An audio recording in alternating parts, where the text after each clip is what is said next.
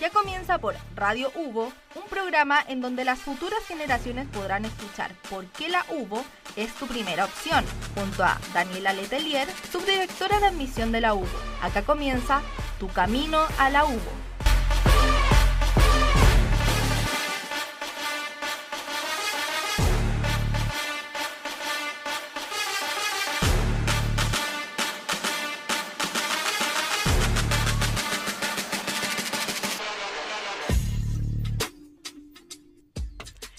A todos y todas, bienvenidos a este nuevo capítulo de Mi Camino a la UBO, tu primera opción.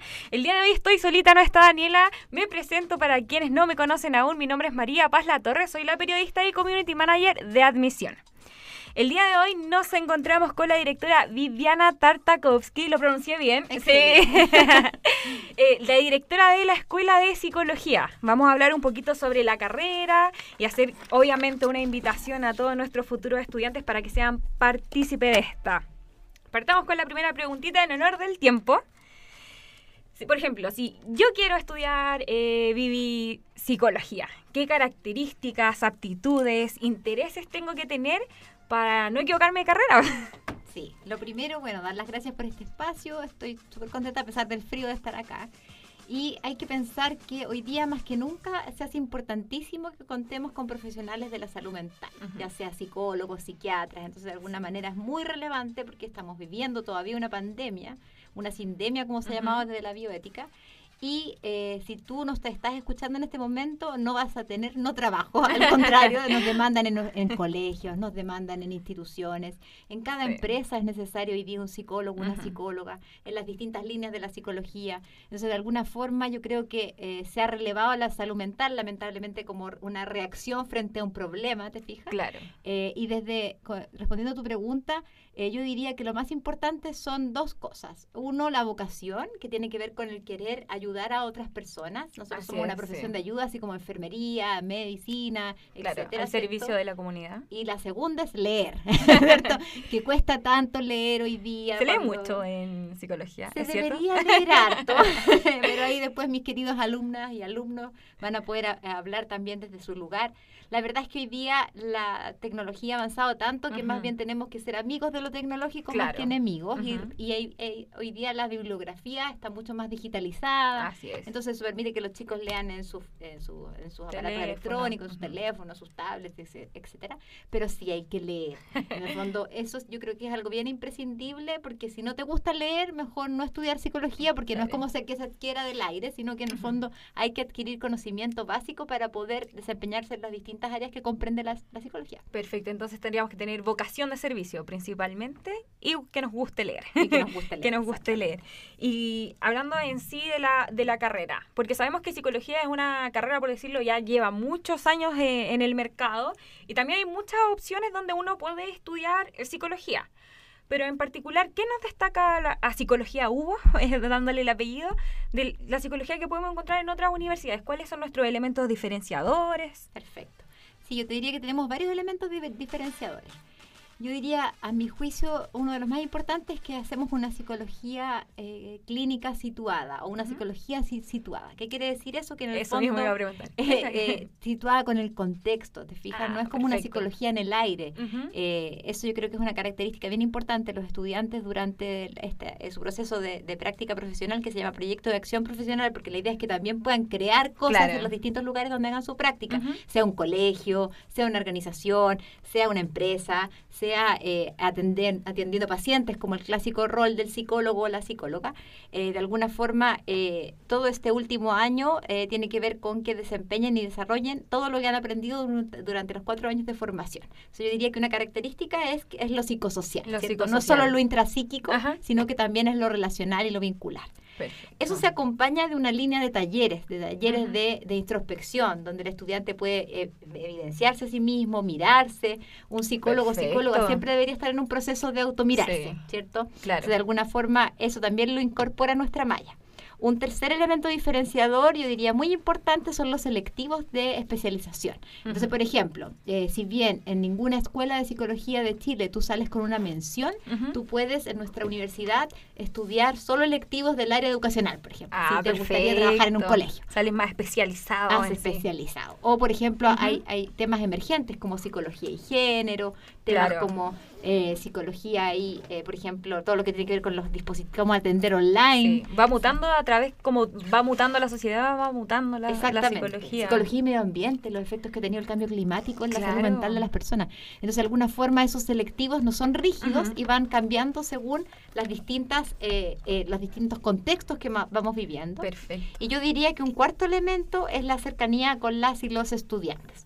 Somos una escuela que si bien somos grandes, somos 611 estudiantes, Gigante. Eh, tenemos en diurno y vespertino. Eh, tenemos una relación y una comunicación permanente a través del centro de estudiantes, que es de la carrera, con el cual trabajamos mancomunadamente. Y por otra parte, desde los propios estudiantes que saben que si nos escriben un correo, van a la oficina o lo que necesiten, va a haber disponibilidad tanto mía como directora como de los distintos eh, de los distintos eh, eh, colegas que componen también la, la malla eh, y las distintas carreras, o sea, las distintas programas de asignatura. Me confundí porque aquí están soplando que también algo distintivo de la carrera tiene que ver con que tiene dos ámbitos relativamente recientes en la psicología en los últimos años, que es la psicología deportiva.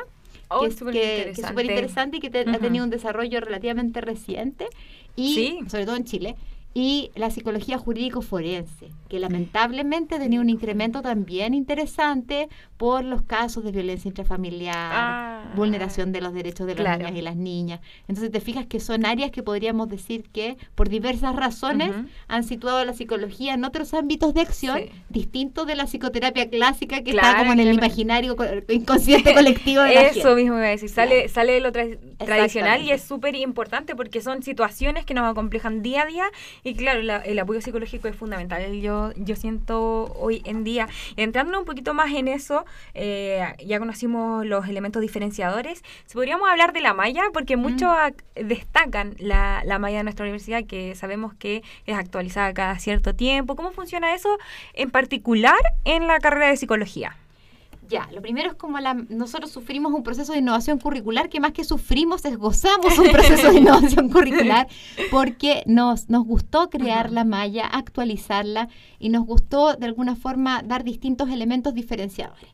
El primero ya te lo decía recién, que es una psicología muy psicosocial, que eso es muy distinto de otras casas de estudio. El segundo es que está por ciclos, ¿cierto? Está por resultados de aprendizaje y después de cada ciclo tú tienes una especie de examinación. Entonces, como estudiante puedes ver cómo te va en esos exámenes de ciclo, que son significativos e importantes también como ritos de pasaje, podríamos decir. Mm. En tercer lugar, yo creo que algo bien importante es que la carrera también contempla, eh, al igual que las otras carreras de la universidad, electivos de formación general, de dar manera de ampliar un poco la formación en otros ámbitos que no sea necesariamente la disciplina y compartir con otras carreras. Perfecto. Y eh, yo también señalaría otro aspecto importante, tiene que ver con que contamos con Capubo, contamos con un centro de atención psicológica propio de la universidad. Eso ha sido fundamental para sostener la salud mental de las y los estudiantes de todas las carreras de nuestra universidad.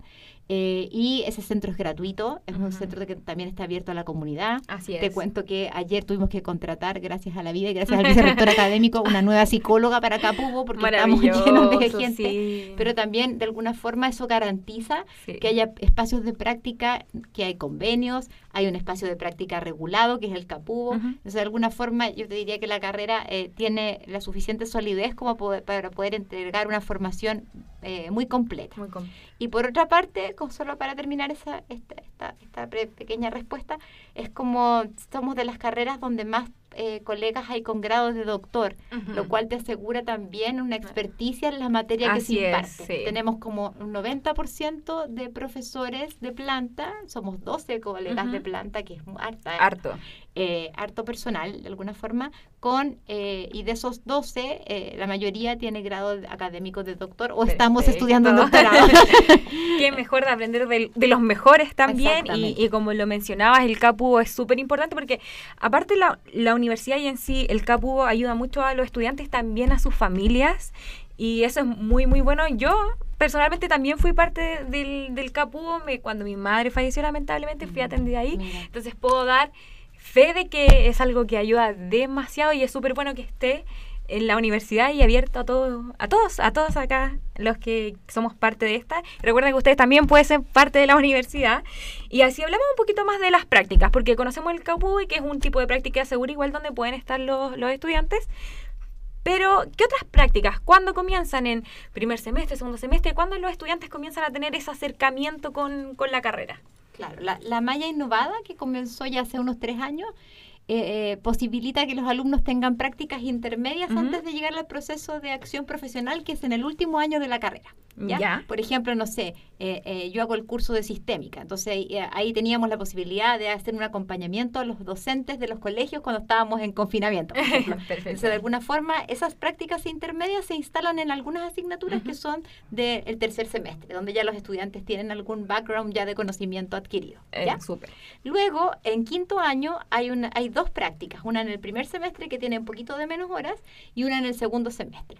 Y más que una práctica práctica, también le el nombre no es, no es, no es porque se nos ocurrió, sino que se llama Proyecto de Acción Profesional, porque la idea es que, como después le pueden preguntar a los estudiantes que, vengan a continuación, es que también ellos puedan crear, ¿te fijas? no solo como que le asignen un rol, ya usted atienda a tal persona, haga tal cosa, sino que también sepan decir, oye, ¿y si, y si hago esto otro, ¿qué le parece si esto? Y te cuento súper bien que, por ejemplo, en, esta primer, en este primer semestre, que son súper poquitas horas, ya tengo una estudiante que está contratada en, su lugar. Le ofrecieron contratarla ahora a partir de septiembre. Entonces les ha ido muy bien. Entonces estamos muy contentos porque eh, siempre yo te diría les ha ido bastante bien en las prácticas, pero este año como nunca les ha ido mucho mejor. Entonces es muy bonito ver que a pesar de la pandemia han podido tener un súper buen desempeño laboral. Ahora hay más campo laboral. Gracias a la pandemia inclusivamente hay mucho más campo laboral. Y sabemos que la universidad se destaca por la internacionalización. Eh, conocimos un poco sobre la internacionalización en las diversas carreras, pero ¿cómo funciona ahí en, psicología en particular? ¿Hay clases espejo? No sé si nos puedes contar un poquito más sobre eso. Sí, yo diría que la internacionalización en psicología está en distintos niveles. En primer lugar, tenemos un docente que es argentino y hace clases de sistémica, es mi par. Partiendo desde acá.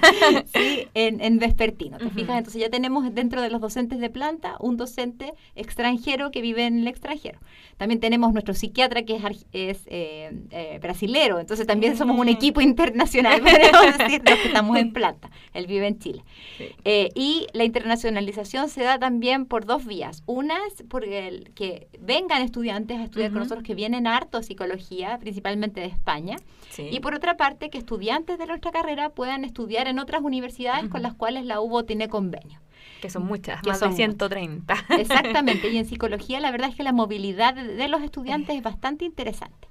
Y en, y en, tercer lugar, la movilidad tiene que ver con el participar en núcleos de investigación o, o en trabajos de investigación articulados con otras eh, personas que viven en otros países, que investigan en otros lugares. Perfecto. Por ejemplo, recién hablábamos del libro de resiliencia que va a salir ahora el 30, en el cual yo estoy feliz de participar. Y ahí lo hicimos con colegas de la Universidad del Sacro Cuore de Milán, con otra colega que trabaja en una universidad en Argentina, otra colega de Suiza. Entonces, de alguna forma, también eh, podemos decir que los, los colegas y las colegas participan constantemente de actividades en congresos, son invitados según las especialidades que tengan. Completamente internacional, entonces entonces la carrera de psicología. Está súper interesante la conversación, pero vamos a hacer una pequeña pausa y los voy a dejar con Seven Rings de Ariana Grande.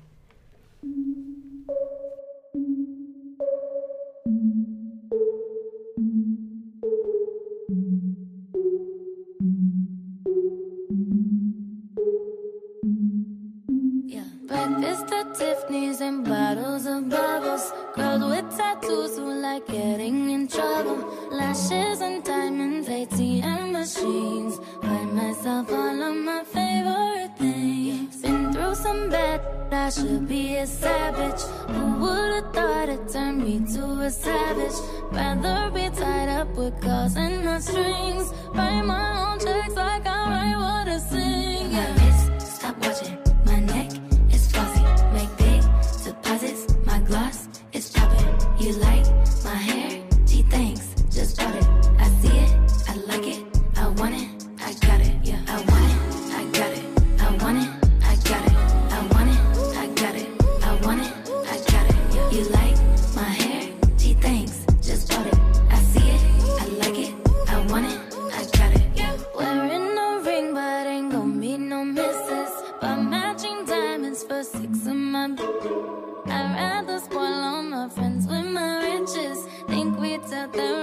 Mind no addiction. Whoever said money can solve your problems.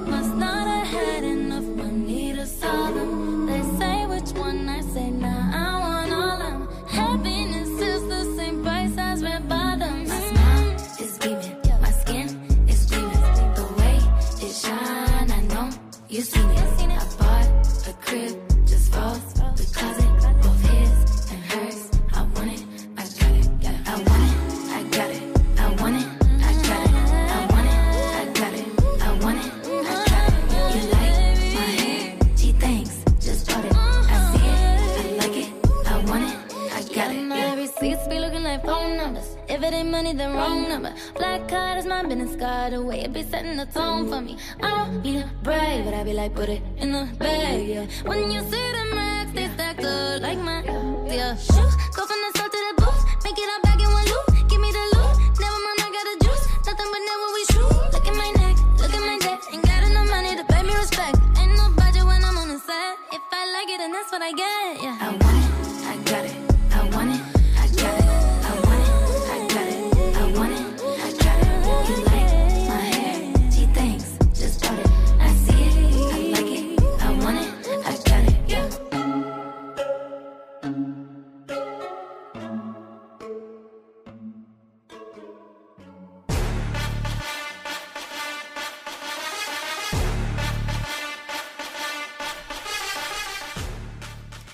Estamos de vuelta en Mi Camino a la UBO. Recuerden que estamos con la directora de la, de la Escuela de Psicología, Viviana Tartakovsky. Estamos conversando acá sobre la carrera de psicología.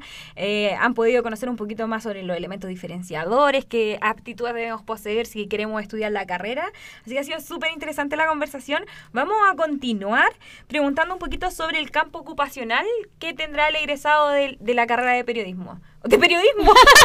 Estoy ya tan acostumbrada. No, esa soy yo. De la carrera. esa soy yo. De la carrera de psicología. Qué divertido. Eh, eh, sí, no, pero, pero diver- divertido el lapsus, pero no lo vamos a analizar ni interpretar. sí. bueno, pero también sabes que no es un lapsus menor porque yo lo recojo desde los recursos, de- porque en el fondo eh, la verdad es que cada vez más trabajamos interdisciplinariamente. Entonces, de alguna forma, eh, no es rara la confusión y yo la aplaudo, porque aludiendo a tu pregunta o respondiendo a tu pregunta tiene que ver exactamente con eso. Cada vez la psicología se ha ido ampliando en distintos territorios. Antes lo clásico era el psicólogo, en la consulta, esa era como la imagen que todavía sigue en el colectivo, ¿cierto? Eh, inconsciente, yo creo, de, de muchas y muchas pers- personas. Eh, pero la verdad es que no es así. Hoy día encontramos psicólogos en los establecimientos educacionales, en los programas de integración escolar, por ejemplo. Hoy día, o, o- o programas como habilidades para la vida. Si Perfecto. alguien que nos escucha puede decir, oh, sí, yo tuve ese, ese psicólogo o psicóloga en mi colegio. También tenemos psicólogos en las organizaciones. También tenemos psicólogos deportivos, como hablábamos recién. Claro. Somos la única universidad que tiene psicología deportiva como eh, curso obligatorio, no optativo, así que eso Maravilloso. también es interesante Sí. porque nos interesa impulsar el desarrollo Y de área que esa va a área. seguir creciendo. Exactamente. También la psicología jurídico y forense. Hay muchos colegas que hoy día trabajan en tribunales de familia y te fijas que ahí está el trabajo Claro. interdisciplinario con Sí, un es. abogado de familia. Sí. Entonces, en el fondo, viendo materias penales, viendo materias civiles, entonces depende mucho de, de las causas que se estén aludiendo, pero ahí necesitan pericias psicológicas de los Claro. agresores, los niños y niñas que son agredidos, lamentablemente. Eh, las mujeres que son víctimas de, distintas circunstancias de violencia intrafamiliar, que también se han incrementado en el último tiempo, eh, psicólogos y psicólogas que investigan lo que yo te decía hace un rato, los temas medioambientales, cómo le ha afectado a la salud mental, el cambio climático, esta cosa catastrofal, así Sí. casi que nos vamos a morir todos y todas. Eh, entonces te fijas que hay mucho, Mucho mucho, campo. campo. de la psicología y porque cada vez, insisto, los equipos de trabajo son cada vez más interdisciplinarios. Y eso es. es. una riqueza inconmensurable porque antes el, el sujeto se veía muy segmentado, ¿te fijas? Hoy en Sí. día hay un concepto de One Health como una salud más integral, Integral, que comprenda en el fondo lo físico y lo psicológico eh, Sí. como algo mancomunado, que, que no se puede eh, eh, dividi- dividir. Claro, como era an- anteriormente que se preocupaban o de uno o de lo otro y hoy en día ya es. Mucho, mucho más completo. Eh, hace un ratito nos mencionaste que sobre un libro, no sé si nos puedes comentar un poquito más, sabemos que tú eres una de las escritoras de este, si nos comentas en qué te inspiraste, de qué trata, queremos saberlo todo. Ay, la verdad es que estoy muy feliz porque ese, ese fue, es como un hijo libro. Un hijo es como, ¿viste ese dicho antiguo que decía que uno era feliz cuando ya tenía un hijo, plantaba un árbol y hacía un libro? Un libro. me declaro realizada. me declaro realizada, claro. Pero sí, desde, el año pasado venimos escribiendo con un grupo de investigadores de distintas partes del mundo acerca de lo que ha sostenido emocionalmente a las personas en los periodos de confinamiento y durante esta pandemia que ha sido eterna. Entonces, de alguna forma, eh, eh, cada una de nosotras explicó lo que está haciendo en sus distintos contextos eh, para poder resiliar en pandemia.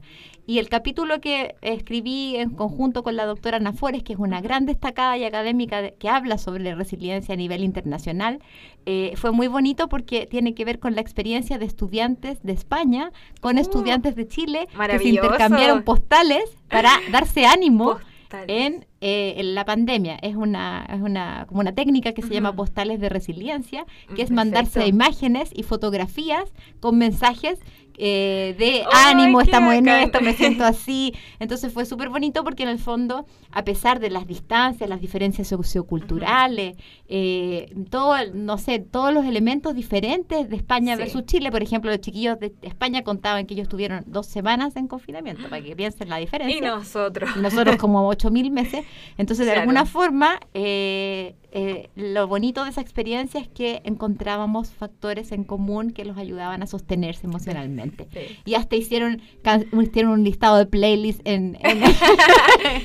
y, entre ellos no se conocían. No, no, se conocían. después de preguntar después a, a, uno de los chicos que va a venir a hablar más eh, ratito, eh, él fue parte de ese proceso. No se conocían, se compartieron imágenes, se compartieron mensajes de cómo se han sobrevivido, se han sostenido en este tiempo de pandemia y fue un trabajo muy bonito, tanto en términos, yo te diría, como de la profundidad del relato, como de la imagen, ¿cierto? Maravilloso, ¿eh? entonces un súper, súper buen libro que después se va a poder encontrar, me imagino que de forma física. Hasta el 30 lo vendemos de manera física, el 30 que si quiere venir a nuestro lanzamiento del libro a, las 6 de la tarde lo esperamos o la esperamos, y el día, después ya va, a, hacer eh, de, gratuitamente para quienes quieran leerlo en plataforma digital. Maravilloso, está, así que están todos completamente invitados. Y para finalizar, un pequeño mensaje ahí motivacional para quienes, quienes quieren estudiar la carrera, pero todavía quizás están en un veremos. Eh, ¿Qué le dirías tú a esa persona? Eh, primero, decirle que eh, la pandemia no los asuste. Hemos visto cómo muchos y muchos estudiantes han paralizado su vida con la pandemia, ¿cierto? Producto de las clases online, que no solo les aburrían a ustedes que, nos están escuchando, sino que a los profesores y a las profesoras también. Eso por una parte. En segundo lugar, cuando yo estudié psicología hace mucho tiempo, mi mamá me decía, vas a ser pobre, te va a ir mal. Y la verdad es que hoy día hay mucho más campo ocupacional, o sea, es verdad. Eh, de alguna forma podríamos decir que algo bueno que ha traído la pandemia es la visibilización y la relevancia de la salud mental en las distintas personas. Entonces, que hay trabajo, sí hay trabajo, y yo creo que en los meses, en los años que se vienen, probablemente esto se siga intensificando. Y en tercer lugar, decirles que eh, somos una escuela muy, muy cercana. De, hecho, yo creo que es mejor que lo hablen los estudiantes que van a estar a continuación, a quienes quiero mucho, a, la Barbarita y a Claudio, son parte de mis regalones, aunque ellos saben que me sé los nombres de todos los 611 estudiantes de la escuela, pero eh, somos una escuela muy cercana y yo creo que eso es súper interesante porque a nosotros, que yo que estuve en una universidad más grande, con suerte conocí al coordinador de la escuela. Así es. de alguna forma yo creo que esa calidez y esa cercanía es un sello que nos caracteriza, no solo a mí, sino que al equipo del cual soy parte y a la universidad. Y desde ahí es algo que hemos querido mantener en el tiempo con este crecimiento que me parece que la universidad ha tenido, que es bastante como mesurado y eso me gusta mucho. Súper. Muchas gracias, Vivi, por estar el día de hoy con nosotros. Ya se nos acabó el tiempo. Recuerden que estamos en las redes sociales como admisión.uvo y en la, nuestra página web uvo.cl slash admisión. Los vamos a dejar con TV de piso 21 y nos vemos en la próxima. Chao, chao. Chao.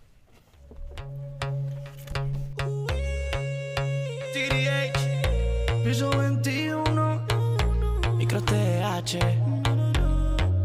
Piso 21. OB on the drums. On the drums. No sé qué tiene tu mirar. Será tu forma de bailar cuando nos besamos. Sentimos que nos gustamos. Y cuando te tengo en mis brazos, el tiempo pasa volando.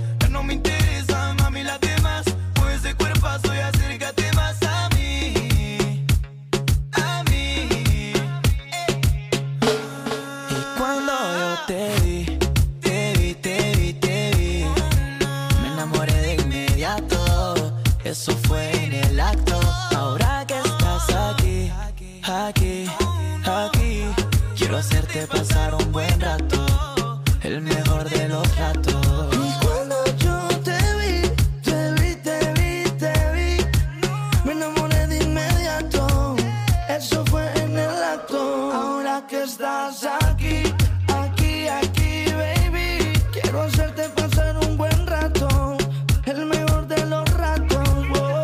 No sé qué tiene tu mirar, será tu forma de bailar cuando nos besamos. Sentimos que nos gustamos y cuando te tengo en mis brazos